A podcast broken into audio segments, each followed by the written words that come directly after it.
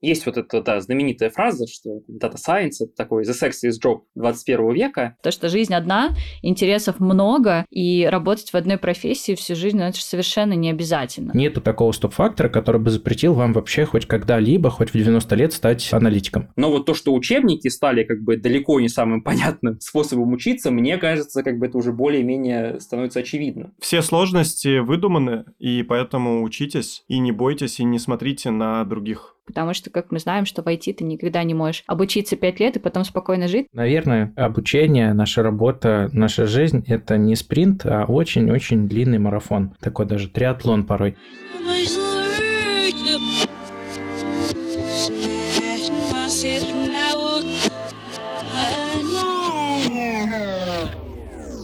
Всем привет, я Филипп, вы слушаете подкаст «Это считается». С вами, как обычно, у микрофонов мои соведущие. Ира. Данила. Сначала я вам загадаю загадку перед тем, как озвучу гостя. Про кого знают каждый рыбак и аналитик? Правильно, про карпов.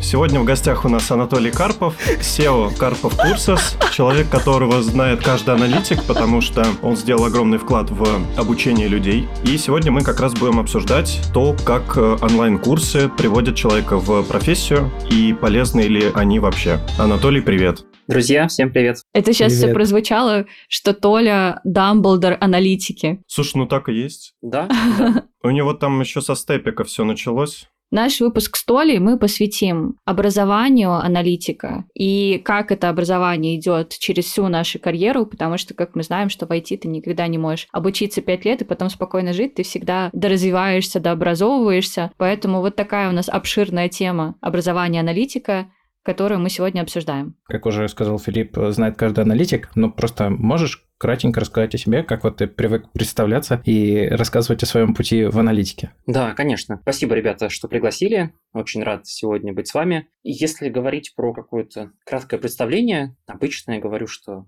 меня зовут Толя Карпов, я занимаюсь анализом данных и руковожу онлайн-школой аналитики и не только Карпов Courses. Если кратко описать, как я в аналитику попал, я учился на факультете психологии, что, возможно, звучит как не самый прямой путь в Data Science, но только на первый взгляд. Есть психологи, которые занимаются больше наукой, это называется когнитивная психология, на стыке, по сути, психологии и нейросайенс. И там, на удивление, довольно много и математики, и статистики, и нейронных сетей. Вот этим я занимался в университете. Довольно много занимался как раз-таки и программированием, и статистикой, и анализом данных, но в научной сфере. И постепенно, мне кажется, произошел довольно такой типичный переход, как говорится, из академии в индустрию. И я понял, что со временем как-то вот именно мир аналитики мне стал даже более интересен, чем те научные изыскания, которыми я занимался. Я начал работать сначала в Степике, где как раз-таки записал как выяснилось, небезызвестный курс по основам статистики и другие курсы, после чего перешел работать аналитиком ВКонтакте. И это, пожалуй, была такая вот самая важная и насыщенная часть моей именно трудовой биографии. Я только один раз сменил работу и как раз-таки перешел из подразделения ВКонтакте в более как бы э, большое подразделение Mail.ru Group в целом. И поэтому, по сути, в каком-то смысле все свои вот трудовые будни проработал в одной компании с одними ребятами. Это было, пожалуй, такое очень классное и важное для меня время. В процессе я всегда занимался какими-то образовательными вещами, и постепенно стало понятно, что вот именно на этом я хочу сконцентрироваться. Мы начинали как такой небольшой стартап буквально из трех человек, а сейчас уже довольно большая онлайн-школа, где мы обучаем ребят различным профессиям. И вот сходу хотел бы, да, уточнить, э, может быть, кому-то это тоже пригодится, мне точно. Мой процесс обучения такой, что я посмотрел материалы, сделал домашку, и на следующее утро я просыпаюсь и помню все в своей жизни, кроме того, что я вчера проходил. Есть ли какие-то рекомендации? И при этом, да, еще хочу заметить, что перепроходил домашку через месяц примерно. И вот через месяц шло нормально. Но вот на следующее утро почему-то всегда есть вот вообще полнейший провал в памяти. Как с этим бороться и как учиться продуктивно? Есть ли какие-то рекомендации? Да, слушай, здесь даже на удивление, возможно, сыграет роль мое психологическое образование.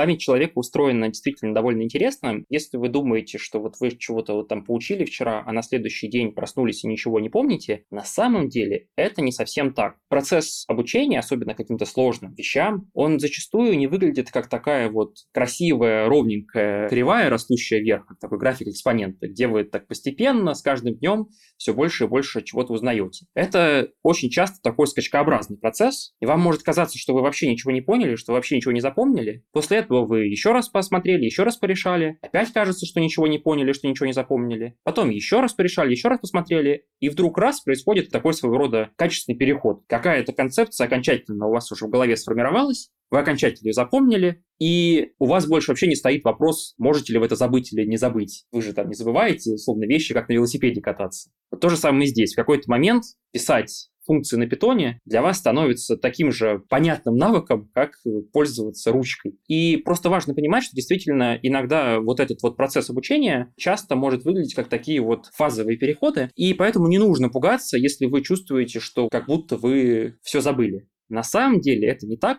на самом деле какая-то часть информации у вас стопроцентно отложилась, просто она еще, грубо говоря, не настолько здорово усвоилась, что вы можете ей так спокойно и абсолютно осознанно владеть. И здесь только один только один совет, который, мне кажется, вот, ну, он ходит каруселью вот по всем образовательным мероприятиям, от изучения английского до занятия спортом. Главное заниматься регулярно, пусть даже по чуть-чуть. Знаете, вот эти все советы, что если вы там каждую неделю будете выучивать 5 иностранных слов, то через год вы удивитесь, какой качественный переход в вашем английском произошел. То же самое и здесь. Ой, учить английский всю жизнь, мне кажется, это так же, как самообучаться, когда ты работаешь в IT, тоже всю жизнь. А я еще, знаете, замечала, что я всегда стараюсь домашку делать на следующий день. То есть я в один день прохожу материал, и на следующий день домашка, потому что если я делаю сейчас, то я же сейчас помню, что вот я только что прошла. А на следующий день, когда я делаю, мне приходится вспоминать, и мне кажется, что я как будто бы так лучше, короче, усваиваю, когда я откладываю вот это немножко.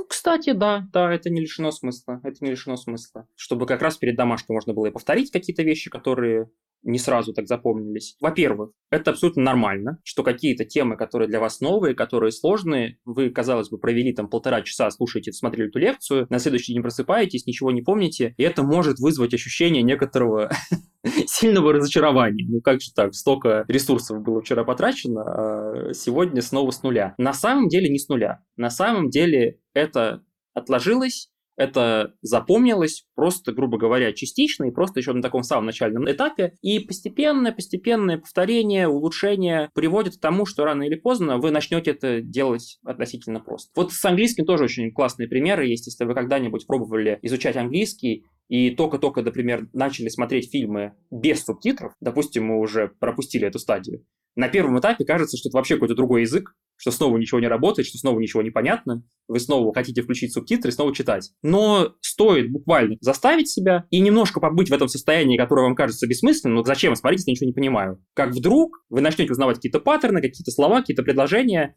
а вскоре начнете узнавать как бы и в целом речи и знакомый вам английский язык. Знаете, у меня, я, конечно, думаю, что я живу в пузыре, и это сто процентов так, но у меня складывается ощущение последние, мне кажется, года два, что профессия аналитика стала какой-то, не знаю, новой суперзвездой. Секси-джоб. Секси-джоб, да. Вообще, наверное, это из-за количества рекламы, в том числе курсов обучающих везде на YouTube. Все рекламируют, приходи в профессию, быстрый старт. Я замечаю, что и джунов на рынке как будто бы тоже стало очень много. То есть все идут, потому что если раньше позиционировалось, что для профессии тебе надо учиться там в универе 5 лет. Высшее образование. Обязательно. Сейчас для профессии тебе надо пройти годовалый курс. Еще очень много ребят, которые меняют профессию, которые были кем-то одним, маркетологом, шифровальщиком, инженером, все равно же происходит какая-то, не знаю, обновление рынка труда да, обновление потребностей в каких-то специалистах.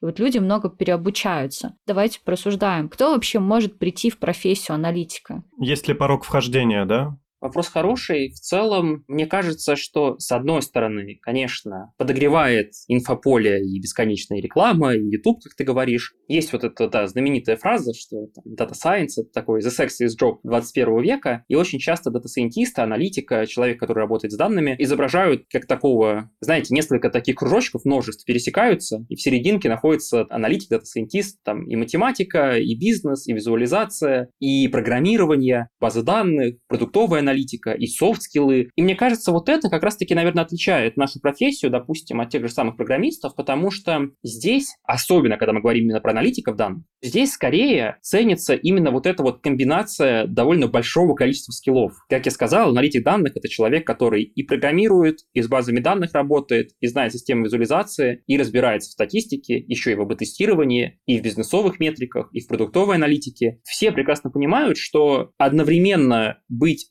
сверхспециалистом в каждой этой области, ну, практически невозможно. И поэтому здесь как бы получается, что в хорошем смысле от аналитика требуется, чтобы он разбирался более-менее как бы хорошо в каждой из этих областей. От аналитика, например, не требуется в большинстве случаев писать production-ready код так, как это требуется от разработчика. От аналитика не требуется, допустим, знать мат-статистику на уровне выпускника матмеха зачастую. Больше ценится именно понимание прикладных каких-то методов об тестирования. Вот это все. И в этом смысле получается, что это создает такую вот довольно интересную возможность. Если ты человек из другой темы, и ты хочешь начать работать в IT, то это все еще довольно сложная задача стать хорошим аналитиком. Но чисто логически разобраться на 60% в трех темах зачастую бывает проще, чем разобраться условно там на 110% в чем-то одном. Очень хороший поинт. Интересно. То есть порога вхождения как такового нету, и любой может... А я вот тут не согласен немножко. Не, я тоже, на самом деле, да, здесь можно я прокомментирую. Мне кажется, Точнее, вообще, любое утверждение, которое адресует ко всей генеральной совокупности, оно вызывает сомнения. Чисто как бы даже эмпирически мы видим, что ну, не все люди становятся аналитиками из тех, кто хочет. Здесь есть большие да, сомнения, что любой человек, который вот э, вообще есть на планете, может стать аналитиком. Мне просто кажется, что порог входа он все равно существует. Условно, если человек вообще не дружит с математикой, допустим, для него это просто абсолютно вот в новинку будет там даже школьная программа, это сильно усложнит вещи. Поэтому тоже не стал бы здесь занимать эту позицию позицию, что вообще любой человек, кого не возьми, мы можем сделать из него аналитика. Но и обратное утверждение мне тоже очень не нравится. Когда люди говорят, что все, если ты матмех не закончил, то тебе войти даже смысла идти даже пробовать не нужно. Вот это как бы две крайности, они как бы одинаково могут вредить людям. Очень хорошее выражение, что каждый квадрат является ромбом, но не каждый ромб является квадратом. Вспоминая математику, это так. Каждый аналитик – это человек. Отличие аналитика – это познание в математике достаточно на таком нормальном уровне. Возможность даже разобраться в какой-то теме. Может быть, ты не знаешь всю математику вообще и не знаешь какие-нибудь очень сложные вычисления, но при этом ты можешь в этом деле разобраться. И вот тут хочется, да, согласиться с Толей, что любой человек при должной усердности может научиться. Нету такого стоп-фактора, который бы запретил вам вообще хоть когда-либо, хоть в 90 лет стать э, аналитиком. Мне кажется, многие со мной согласятся. А что касается навыка аналитика, который такой, наверное, отличает хорошего аналитика от плохого, один из, это, возможно, хороший прокачанный жонглер в голове, который включает тот или иной скилл, тот или иной пресет твоих знаний в тот или иной момент времени. Есть какая-то встреча, ты включаешь там критичное мышление, где-то там ты логику включаешь. И вот эта вот оптимизация, которая происходит в голове, вот это, наверное, прям совсем важная черта, потому что действительно навыков у тебя много, тебе не нужно делать что-то одно конкретное, ты даже любое исследование, любой анализ, он подразумевает, ты собрал датасет, собрал какую-то табличку с данными, и это, чтобы собрать, тебе нужно там либо в SQL сделать запрос, либо там в Python, там очень много чего можно там оптимизировать, то есть тут уже как бы это задача такая. Потом ты проводишь какой-то предварительный разведочный анализ, там тоже, тут можно так визуализировать, тут можно так визуализировать. Это вот понимание того, что у тебя есть просто SQL и Python, и ты будешь всегда априори работать только через SQL, не совсем сработает. Если ты не понимаешь, в какой момент времени тебе лучше применить SQL, а в какой момент времени применить Python, то ну, тебе надо тренировать вот это чувство прекрасного и оптимизацию собственной деятельности. Мне так кажется. Да, да, в целом. Единственное тоже как бы здесь э, стопроцентно то, что мы называем каким-то аналитическим мышлением и таким вот э, умением учиться, без этого тяжело стать аналитиком. Но, опять же, как бы я бы не сказал, что такой такой супер сверх стоп-фактор. Здесь, возможно, причина следствия тоже не совсем очевидна. Возможно, как раз-таки, когда ты становишься аналитиком, ты в процессе учишься всему тому, что ты выше описал. Поэтому, да, подытоживая, как бы, мне кажется, что вот обе крайности, они могут приводить к довольно не самым приятным последствиям для конкретно взятого человека. Что один вообще не станет даже пытаться, потому что он думает, что раз я Гарвард не закончил, то как бы как я могу устроиться аналитиком. Другой человек, да, будет э, излишне разочарован, потому что, как же, мы уже сказали, что любой может стать аналитиком, а вот у него вдруг как-то как так не получилось. Это все еще остается довольно сложной задачей. Если мы там посмотрим, сколько откликов на вакансию джуна, мы видим, что иногда это сотни человек. Это действительно большой конкурс, это действительно требования к аналитикам все больше и больше растут, но как бы обе крайности не нравятся. У меня, кстати, в команде и в текущей, и в предыдущей всегда было очень много ребят, которые пришли из другой профессии. В том числе Фил. Я пришел не из профессии вообще. И там были и политологи, и социологи, и маркетологи, и шифровальщики. И мне кажется, вот то, что ты сейчас сказал, что аналитик — это человек, который должен обладать множеством скиллов разных, да, не только хардами, но и бизнес еще во что-то. Мне кажется, я в таких людях просто сразу это видела, что они занимались чем-то еще, то есть у них как будто бы нету вот этого фокуса и коридора только на математике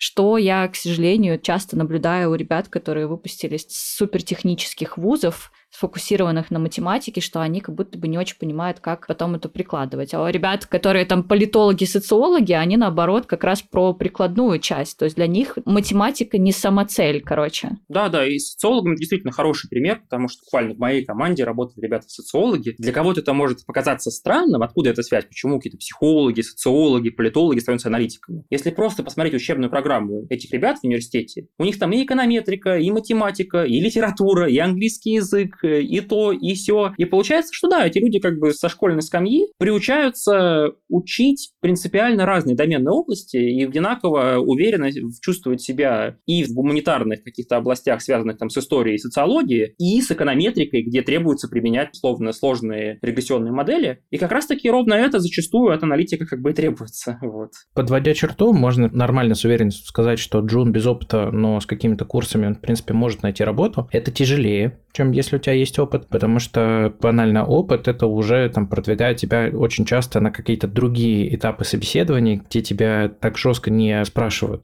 Да, тебе тяжелее, да, может быть, надо откликаться на большее количество вакансий, не, не надо сдаваться, самое главное, рано или поздно ты найдешь. Для меня, например, вот если человек из другой специальности переходит, или вот просто новичок, ну вот он сейчас вот заканчивает курсы, особенно те курсы, которые я сам смотрел и знаю, что там очень хорошая программа, для меня это скорее сигнал, что у человека есть мотивация должная для того, чтобы отучиться и зайти в профессию. Это уже как бы один из сигналов. Вторым сигналом для меня, конечно же, является это проверка этих знаний базовое, ничего тоже не требуем от джуна, что-то прям сверхъестественного. Но если он в материале базовом плавает, то уже не есть хорошо. Но в целом любой соображающий джун, он может только с одним курсом пойти уже что-то делать. Но лучше, наверное, когда есть какие-то pet-проекты, которые показывают твою практику над предметом, ты не просто там на курсах посмотрел материалы и получил сертификат, а ты еще и применил эти знания на практике. Да, конечно, конечно. Как вы, кстати, сами себя любите самообучать? Курсы, книги. Я раньше очень любила Курсеру, на самом деле, мне нравилось. Но у меня э, из до конца пройденных прям весь курс только один. Это был мой самый первый курс, который... У меня тогда была еще очень маленькая зарплата. Я себе его оплатила, и меня просто, мне было очень важно его дойти до конца, и это была прям мотивация, потому что он у меня был оплачен. И это был курс по э, бизнес-анализу, то есть кажется, что я оттуда все знала, но он мне дал немножко там расширение границ и уверенности в себе, что то, что я поняла сама, к чему я дошла, оно валидно и немножко структурировал. Но в целом у меня, кстати, очень много брошенных курсов на Курсере было и по email, и бета сайенсу, и там почему-то еще. Э, у меня тоже была очень похожая эволюция. Я помню, когда только-только начинал обучаться программированию, статистике, я читал книжки. И справедливости ради, вот, наверное, можно долго спорить, умрет ли художественная литература, но вот то, что учебники стали как бы далеко не самым понятным способом учиться, мне кажется, как бы это уже более-менее становится очевидно, потому что, опять же, отличие лично на своем опыте, я помню, когда я открыл концепцию вот именно Курсера, это как раз тоже был такой первый онлайн-курс по питону как раз-таки настолько быстрее дело пошло, когда ты смотришь как бы лекцию, где человек прямо тебе объясняет, и сам этот лайфкодинг пишет, и ты можешь после этого какой-то там ассаймент сдать. Это было прямо супер круто. А венцом творения для меня стало DataCamp, во многом повлиял и на школу, которую вот я делаю. Когда вот я выяснил, что, оказывается, можно еще теперь не просто лекции смотреть, а у тебя прямо в браузере открывается прямо вот ровно там рабочий инструмент, который тебе нужен, какой-нибудь там гид или Linux строка, и ты прямо там можешь что-то писать, и тебе сразу же дается фидбэк, где ты там ошибся, что ты правильно сделал. Ну, как бы вот это стало для меня тоже путь формата. Что-то очень напоминает, да.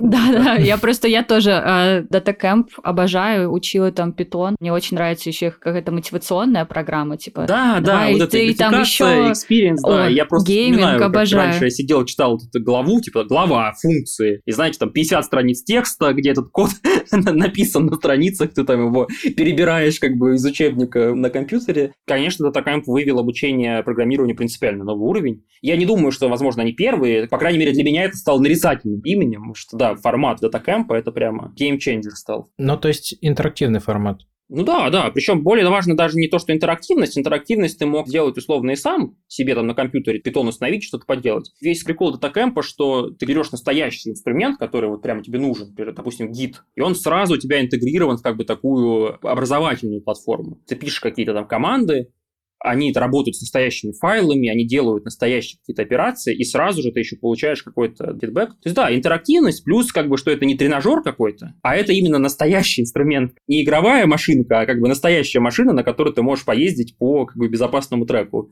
Вот это как бы стало следующим шагом. Мне, кстати, кажется, что под разные сферы информации мне заходят разные инструменты образовательные, потому что, например, я не могу визуально воспринимать про статистику. Если это какая-то лекция, мой мозг отключается просто через секунду. Для меня это так скучно смотреть, просто не могу. Но при этом, например, я помню, что когда-то я читала на обеде, каждый день ходила и читала голую статистику. То есть в книжном формате мне было норм. Но слушать это, для меня это просто невыносимо. А бизнес какую-то э, информацию, какие-то там бизнес-кейсы, кто что придумал, историю успеха. Мне, например, очень нравится именно смотреть, потому что меня как будто бы там заряжает энергией люди, которые мне это дают. Я такая, о, и мы будто бы вместе мыслим с ними. У меня вот такое ощущение. А все, что касается кодинга, да, то это уже какие-то именно платформы интерактивные, потому что, ну, опять же, вот мне, например, на Курсере у меня много брошенных курсов, которые там что-то про кодинг, но если чувак мне зачем-то рассказывает лекцию,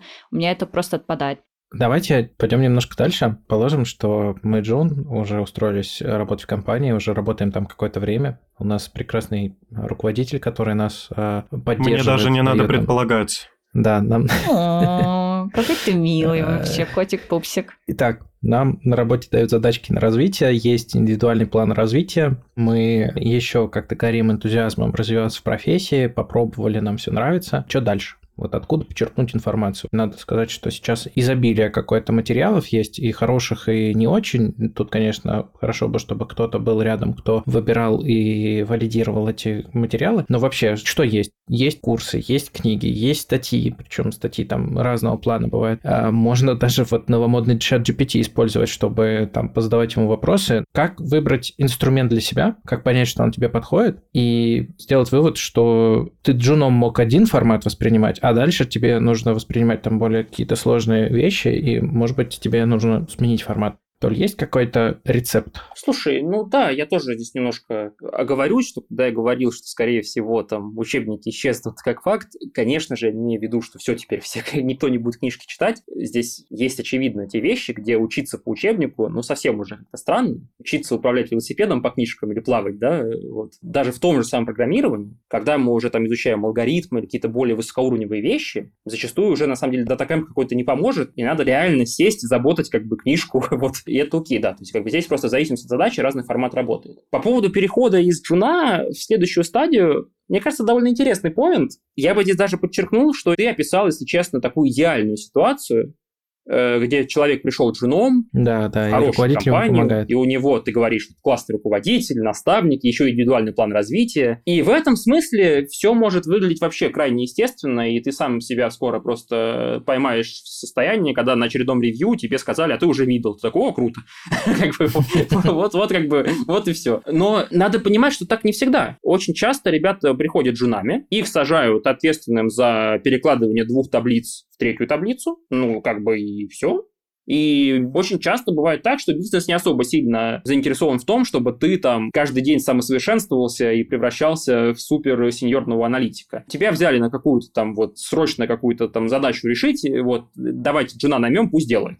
Такое, к сожалению, тоже бывает, даже в больших компаниях. Поэтому здесь э, первый совет, что просто сидеть и ждать когда тебе объявят, знаете, как в американских фильмах бывают, меня повысили, вот, да. Просто пришел, да, попросил. Да, да, как бы просто, да, пришел, попросил, вот, или, или даже как бы такое не всегда бывает. И в этом смысле, конечно же, обучение, оно постоянно требуется, и от того, что ты дольше и упорнее продолжаешь работать, зачастую это не приводит к какому-то профессиональному росту. Я помню, я был в такой ситуации, когда я пришел как раз-таки вот на свою первую работу, я, по сути, был одним аналитиком, и мне как-то так особо сказали, вот какие-то данные, вот какие-то задачки решай. Я вот сидел их полгода решал, и я вот так ретроспективно сейчас вспоминаю, что на самом деле толку от этого было очень мало. Если ты изначально какой-то выбрал там неправильный путь развития и упорно продолжаешь это делать, копаешь не в ту сторону, то как бы от интенсивности этих действий вот, хороший результат не получится. Поэтому здесь, конечно, те реалии, в которых мы сегодня живем, они сильно упрощают задачу. Во-первых, комьюнити. Я помню, когда я устроился в ВК, я где-то, наверное, год уже отработал ВКонтакте перед тем, как впервые вообще пообщался с другими аналитиками из других компаний. Даже я настолько был погружен в свои собственные инструменты, что для меня мир вообще технологий, подходов, он сузился буквально вот до моих задачек.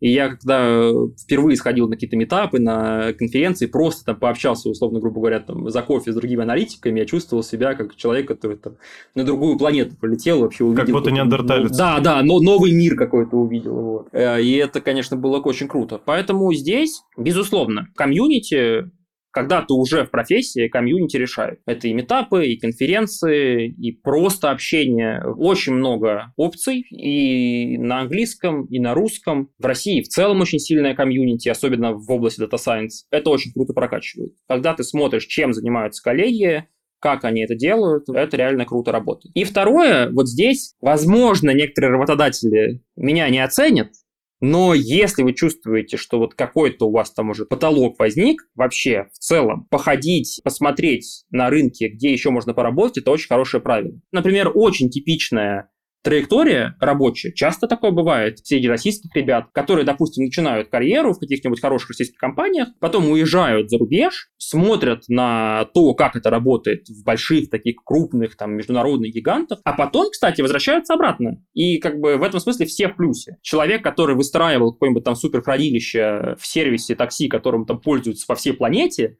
он как бы очень ценный кадр для российского агрегатора. И в этом смысле тоже, здесь, конечно же, я понимаю, что с точки зрения работодателя это не очень круто, когда был крутой джун, а потом взял и ушел куда-то. Вот. Но иногда с точки зрения человека посмотреть какие-то похожие вакансии с грейдом повыше и попробовать в них запрыгнуть, это тоже работающая схема. Но мне кажется, что это да, это работающая схема, но это же вопрос еще и тем лида, как он тебе расширяет эти горизонты и направляет, куда расти. Дань, мы все сказали, что мы любим и как мы обучаемся, как обучаешься ты. И когда ты последний раз проходил какой-то курс? Ну, я периодически пересчитываю статистику экотики, просто нравится.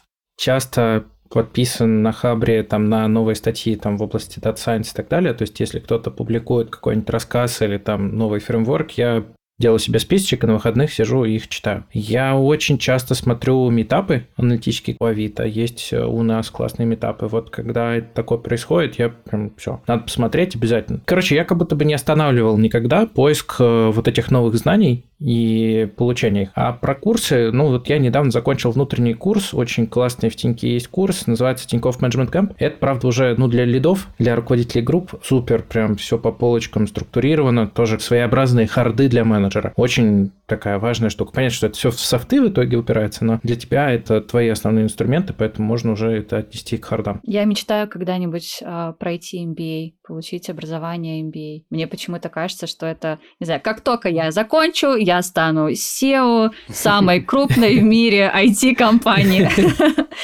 Вот у меня воображение мое так работает. Кстати, я замечаю, что если у меня курс какой-то не ложится в типа «мне это надо прямо сейчас», ну, типа, я буду использовать этот скилл прямо сейчас, у меня либо не идет мотивация, либо я очень быстро забываю. То есть, если я мгновенно не начала применять там тот hard skill, который я только что там получила, изучила, он у меня вообще не усвоится и просто пропадет. Поэтому, когда ко мне, кстати, приходят ребята и говорят, а мне сейчас надо вот это качать, а мне надо то качать, я говорю, у нас сейчас тебе это для работы, вот прямо сейчас не надо. Ты сейчас не сможешь использовать. Лучше отложи. Вот я тебе скажу, когда типа потребуется. Не надо в себя овер много всего пихать что ты просто забудешь. Есть у вас такое? Вот, кстати, вот к этому еще можно добавить, там ранее Толя заметил вот эту ситуацию, когда э, в компании ну, не поддерживают тебя в области того, чтобы ты применял новые знания. Банально нету такой зоны, куда бы ты это применил. Условно, ты джун, работаешь там, действительно перекладываешь две таблички, но при этом ты осваиваешь параллельно Science, и тебе в твоей реальной работе некуда это применить. Мне кажется, что, во-первых, у тебя есть время вечером. И вечером порой полезно не просто там в YouTube позалипать или там знаю, поспать лишний час, а можно сделать, допустим, pet project свой. И с этим pet project даже вот к такому занудному, самодурному руководителю прийти и сказать, смотри, я вот сделал такую штуку, вот я уже на практике подкрепил, я бы хотел это в работе применить, и мне кажется, что вот эта зона, она для этого отлично подходит. Возможно такой сценарий? Мне кажется, да более чем. Да, вполне. Не, в целом, безусловно. Да, я бы хотел еще уточнить такой момент. Есть разные образы обучения, ну, способы обучения. То есть есть самоучки, есть э, вузовики, есть курсовики. Есть ли э, какие-то критерии, кого более лояльно смотрят? Ты имеешь в виду работодатели? Ну да, вот просто мне любопытно. Блин, я, короче, очень ценю ребят, которые потратили время и инвестировали в себя, самообучились. Но я считаю, на самом деле, курсы это тоже немного самообучение, потому что ты сам принимаешь решение о том, что ты сейчас начнешь там учиться, да, и мне, короче, кажется, что это просто типа определенный склад людей, которые обладают критическим мышлением, решимостью какой-то, могут это оценить, могут в себя вложить, у них что-то получится, и они придут на собеседование уверенно и скажут, я понял, что я хочу быть аналитиком, я обучился, я в себя вложил, и это значит, что что дальше он тоже может в себя вкладывать. А ребята, которые приходят и говорят, я решил, но я ничего не умею, или там а, у меня нет этих скиллов, потому что еще чего-то, но я, я такой просто не люблю. Потому что, ну, вложи в себя, покажи, что ты можешь. Но при этом я не обесцениваю ребят, которые после вуза. Ну, то есть не, нет такого. То есть тут скорее работает э, как фильтр, кто нет, да, чем какое-то предпочтение. Короче, вопрос этот имеет очень индивидуальные ответы. У каждого нанимающего менеджера свои тараканы в головах. Кто-то смотрит исключительно выпускников вузов и вообще никого другого не рассматривает. Кто-то, наоборот, более открыт. Вот мы с Ирой как раз относимся к классу людей, кто по возможности будет рассматривать всех кандидатов, которые прилетают. Конечно, там, когда огромный поток, ты начинаешь выбирать какие-то правила, возьмем только тех, кто заканчивал такие-то конкретные курсы, или там возьмем тех, кто все-таки там что-то относящееся к предмету. Но все-таки объективно очень очень сложно в 16-17 лет сделать правильный выбор и пойти в правильный вуз часто встречаются, что люди по образованию как бы учились на одну специальность, а на практике вообще уже работают давным-давно по другой специальности. Они же ее как-то приобрели, они к ней как-то пришли, поэтому вот, ну, многие нанимающие все-таки вот смотрят довольно широко. И вот ты в общении прощупываешь, понимаешь, что у человека дозрело, что не дозрело, то есть, может быть, даже какая-то внутренняя мудрость, она гораздо более ценна, чем какие-то знания SQL, потому что SQL или там Python, их в принципе можно догнать. Отправить человека на курсы или дать реально реальные прикладные задачи, которые вот, ну, на практике он уже будет с этим сталкиваться. Да, может, он это будет делать чуточку дольше, чем там выпускник, который только что там закончил как раз вуз, но зато человек с этой мудростью, он прям очень много может ее принести, и в будущем это будут такие правильные инвестиции времени. Мне кажется, вообще прикольно иногда по жизни просто менять сферу деятельности. То есть я, короче, не мыслю тем, что я всю жизнь буду аналитиком. Я вполне себе представляю, что я там была одним аналитиком, стала уже другим аналитиком, дальше менеджером стала, и, возможно, там закончу SEO какой-то компании, да, все поняли, что я, короче, бизнес меня прет, я поэтому где-то там приторможусь. И мне кажется, там, не знаю, в 40 лет я закончу заниматься бизнесом, стану заниматься серфингом, не знаю, чем-то еще. Ну, короче, мне кажется, это прикольно же, типа, пробовать что-то разное и по жизни просто менять, потому что жизнь одна, интересов много, и работать в одной профессии всю жизнь, ну, это же совершенно не обязательно. Поэтому, ну, просто вопрос был задан так, что как будто бы он только про ребят молодых, да, ребят, которые находятся в промежутке 20-30 лет, да. На самом деле там жизнь не заканчивается, поэтому, мне кажется, я, по крайней мере, точно уже гораздо лояльнее смотрю на ребят, которые меняют профессию там в 40 лет. Я их до сих пор называю ребятами, кстати, да, все заметили.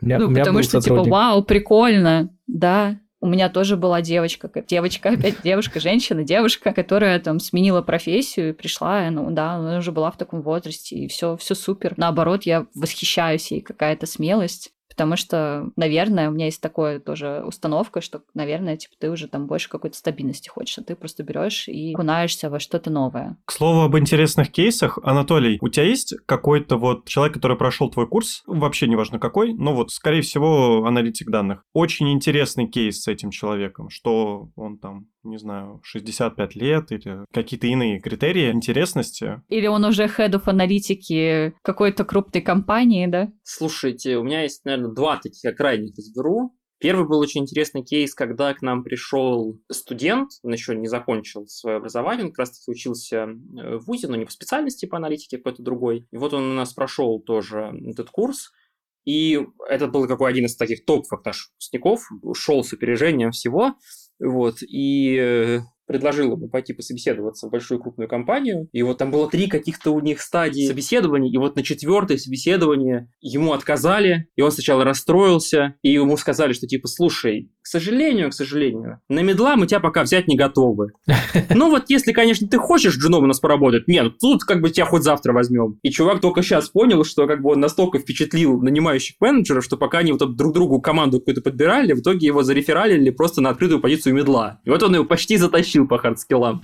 Вот в итоге вот он устроился в большую нашу да, российскую компанию крупную. Буквально за несколько лет как раз-таки там уже до middle plus э, дожил, хотя еще, грубо говоря, университет не закончил. В этом смысле таких историй довольно много. Красавчик, красавчик просто. Вот. А вторая история была тоже довольно такая смешная. Как раз-таки к нам пришел э, молодой человек 65 лет, вот, э, с таким настроем, что, мол, ну вот всегда хочу учиться, всегда хочу развиваться. И он так плавненько, медленно закончил у нас программу и устроился работать дата-аналитиком в зарубежный стартап, то есть э, не, не в Вау. Россию. Вот. Вау, мужчина. Тоже прошел все стадии. У него хороший английский, HR там собеседование, рассказал, что вот там всю жизнь работал там-то, потом как-то вот заинтересовался. И сейчас крайне доволен. На джуновской позиции познает вот стек дата-сайентиста, вот, э, человеку за 60 лет, и как бы вот, понятное дело, тут, знаете, сразу... Аплодирую вот, ему стоя В DS просто. все возрасты покорные. Да, тут сразу же можно ожидать в комментариях, что вот, это все там ошибки выживших. Это истории ни в коем случае не призывают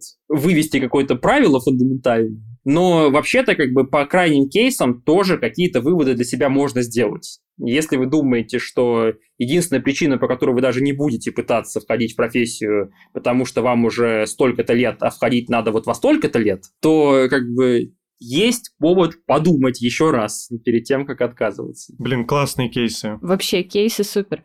Я хочу все-таки закрыть вот эту мою проблему брошенных курсов, потому что хочется развиваться, всегда. Я себя, конечно, оправдываю, что если я их и бросаю, то значит, не знаю, они мне сейчас не нужны, что значит подсознательное мне говорит, что сейчас это не надо, да, что значит не вовремя этот курс пришел в мою жизнь. Но все же, есть ли какие-то хаки у вас, ребята, как дойти курс до конца, как закончить обучение, как не бросить и выстроить этот процесс для себя правильно? Да, я врываюсь. Вот, в общем, так как я уже сейчас прохожу второй курс, в общем, этот курс очень сложный. Большие трудности испытываю при прохождении, но пока все идет нормально. И я договорился с своей женой, условно, чтобы она была моим надзирателем курсовым, что как только я прохожу курс, я могу позволить себе классные кроссовки купить. Вот такая у меня мотивация. Ну и плюс я как бы тоже понимаю, что я учу не какую-то бесполезную вещь, которую не буду применять. Я учу то, что мне может пригодиться, а может и не пригодится. Но, скорее всего, пригодится. Поэтому, если вы находите пользу от того, что впитываете, это всегда проще. Потому что у вас есть финальная точка, в которой вы применяете то, что изучаете. Я, наверное, понимаю, что в процессе... У меня с английским была очень долгая история. Меня папа впервые на английский отдал, когда мне было 6 лет. И мне там было не весело, я прогуливала. То есть я прогуливалась, короче, со стажем. Потом второй подход с тем же английским у меня был уже мне кажется, в пятом классе я пошла к репетитору, но там я не помню даже из-за чего я слетела. А потом а, я начала заниматься английским а, в 2015 году, и до сих пор каждую неделю, за исключением только отпусков и каникул, у меня обязательные уроки английского и я подбираю себе так, чтобы мне было весело, ну, чтобы, типа, мне нравилось, мне было в кайф, мне обязательно должно быть приятно общаться с преподавателем, и чтобы это обязательно был живой человек, тоже меня мотивирует. Толя, какие у тебя есть вот лайфхаки? Вот ты же не родился преподавателем, да, какие-то сферы тебе надо было изучать, осваивать а, так же, чтобы о них рассказывать. У тебя какие есть хаки, может быть, твои собственные, личные, которые тебе помогали вот двигаться в правильном направлении?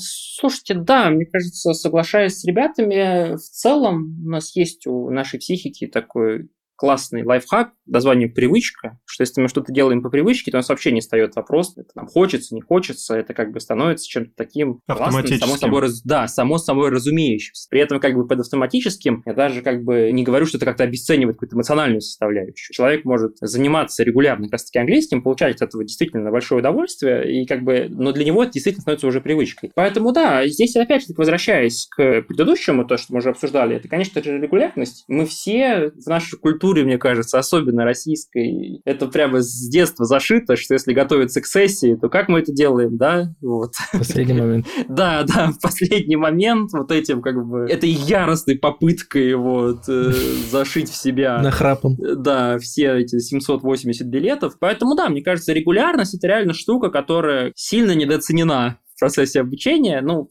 студенческий год это понятно, университет это во многом не про обучение, люди там занимаются массой других вещей, там социализируются и так далее, вот, и да, там зачастую сессия это какой-то такой побочный вот, для многих эффект. А если говорить про какие-то профессиональные курсы, то в целом идея та же самая. Занимайтесь регулярно, старайтесь как-то, старайтесь заниматься тайм-менеджментом, и вы в конце поймете, что как бы на самом деле там вам уже и не нужно готовиться к экзамену, не нужно готовиться к собеседованию, потому что вы уже знаете о том, что у вас там, скорее всего, спросят. А есть ли такое понятие, как передоз знаний? Есть привычка, а если человек э, переусердствует с привычкой? Слушай, да, да, у нас много таких студентов, которые глаза горят, и они пишут, откройте мне еще 4 модуля вперед, я уже все прошел, я хочу дальше. Я прямо очень часто говорю, ребят, возможно, стоит немножко придержать коней, потому что, ну, можно действительно перегореть, можно подустать, э, можно как-то себя перенапрячь. Я просто помню это очень четко по себе, как раз-таки, когда вот я пришел на первую свою работу аналитиком, мне казалось, что это просто вообще как бы супер крутая штука. Я реально сидел до 4 часов утра, это не, не, не фигура речи, в офисе. И где-то месяца через 4 я просто поймал себя в состоянии, когда я просто не могу с утра встать с постели, в прямом смысле слова. У меня вообще нет сил просто доехать до работы. Я начал работать из дома, потом взял отпуск, потом еще уволился. вот, потому что первый заход у меня, да, был очень такой травмирующий. Поэтому, как бы, даже, мне кажется, на этапе обучения, если вы реально все свое свободное время будете все там сидеть, там ночами это ботать, вот, это, конечно, круто, вот, но я таких ребят тоже призываю, контролируйте, контролируйте это, потому что это реально выгорание, это не фантазия, да, это не сказки, это, это реально случается с людьми. И чем как бы вы раньше об этом будете заботиться, об своем таком психическом состоянии, здоровье и силах, тем лучше, тем лучше. Все, мне кажется, после этого у Фила новые кроссовки появятся не скоро, да?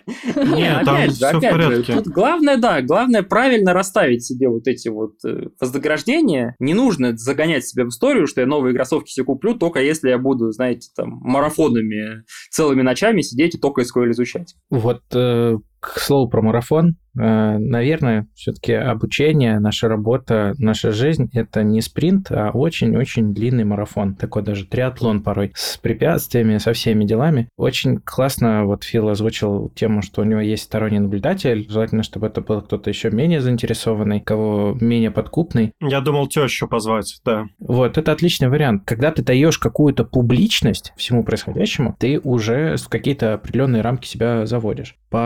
Потом э, есть еще очень важный блок, это действительно расставить сроки и приоритеты. Вообще, мне нравится концепция современных курсов. Там есть всегда какой-то куратор, который может тебе подсказать, вот эта доза информации, она овер или не овер. И хорошо, когда ты можешь с своим руководителем или с опытным коллегом посоветоваться, сказать, вот я хочу освоить такую-то тему, вот за такой-то срок это нормально. Если мы не говорим про курсы, где вроде бы это все сбалансировано и аккуратно подогнано, да, вот в целом про образование и какой-то предел накопленных знаний. Хорошо, когда у тебя есть какая-то осознанность, когда ты понимаешь то, что, ну, есть определенный предел, ты можешь э, без вреда для себя, без вреда там для семьи выделять там час, два, три в неделю, и вот это твое время. Кто-то может выделять больше, кто-то меньше. Но ты должен помнить, что все-таки это не спринт. От того, как быстро ты закончишь курс, у тебя в секунду, в наносекунду зарплата не поменяется. И более того, ты, если идешь вот этим спринтом, ты бежишь, ты очень сильно расходуешь свой ресурс на будущее. И чтобы показывать постоянный, качественный рост и развитие, тебе нужно никогда не останавливаться на развитии и выбрать тот формат обучения, который подходит тебе больше всего. Кто-то вообще лайфхаки кидает, что вот у него там, когда уже появилась своя команда, там есть культура собирать статьи, пересказывать эти статьи. И как бы руководитель, по сути, вроде бы и в контексте всего, но при этом статьи он сам эти не читает. А его сотрудники как раз-таки изучают эти статьи и материалы, и они их доносят до руководителя, то есть они их обрабатывают, и тем самым они становятся лучше. В общем, это такая прям тоже большая э, зона для дискуссии, как будто бы. Ребят, вы как думаете, мы вообще вообще достаточно хорошо тем-то прокрасили? Мне кажется, что каждый из нее вытащит что-то для себя и может даже поделиться с нами в комментариях, что им было полезно, какие инсайты или не инсайты, а просто важные напоминания себе они услышали. А еще хочу сказать тебе, Даня, комплимент, ты всегда так мудро заканчиваешь наши выпуски. Э, резюмировал, обрамил, упаковал. Вот вам вывод. От себя хотел бы добавить, что все сложности выдуманы, и поэтому учитесь, и не бойтесь, и не смотрите смотрите на других. Вот. Не смотрите на других обязательно. Слушайте себя и чувствуйте, какой подход вам лучше ложится. И обучение в целом должно вызывать у вас какие-то приятные чувства, а не экстра насилие. Если это экстра насилие, это значит, что что-то идет не так. Да, да, я бы тоже хотел подытожить как раз-таки то, с чего мы начинали. Будьте готовы к тому, что если у вас нет профильного образования, и вы хотите попасть в IT-сферу, это реально будет сложный прикол. Вот, кроме шуток, это как бы, это довольно сложное, тяжелое приключение. Но огромное количество людей его успешно закончило, у них все получилось, есть огромное количество опций, как можно дойти до нужного результата. Обязательно могут даже платные курсы, огромное количество открытой информации. Толя, у нас есть последний вопрос, который мы задаем каждому гостю. Конечно. Что для тебя считается? Для меня считается Хороший вопрос. Надо подумать. Вы меня так не подготовили, да. Надо подумать. Но я, наверное, подчеркну свой гиперрациональный подход ко всему. Я скажу, что считаются только статистически значимые различия. Отлично. Да. Все остальное не считается, пока не доказано обратное. В точку.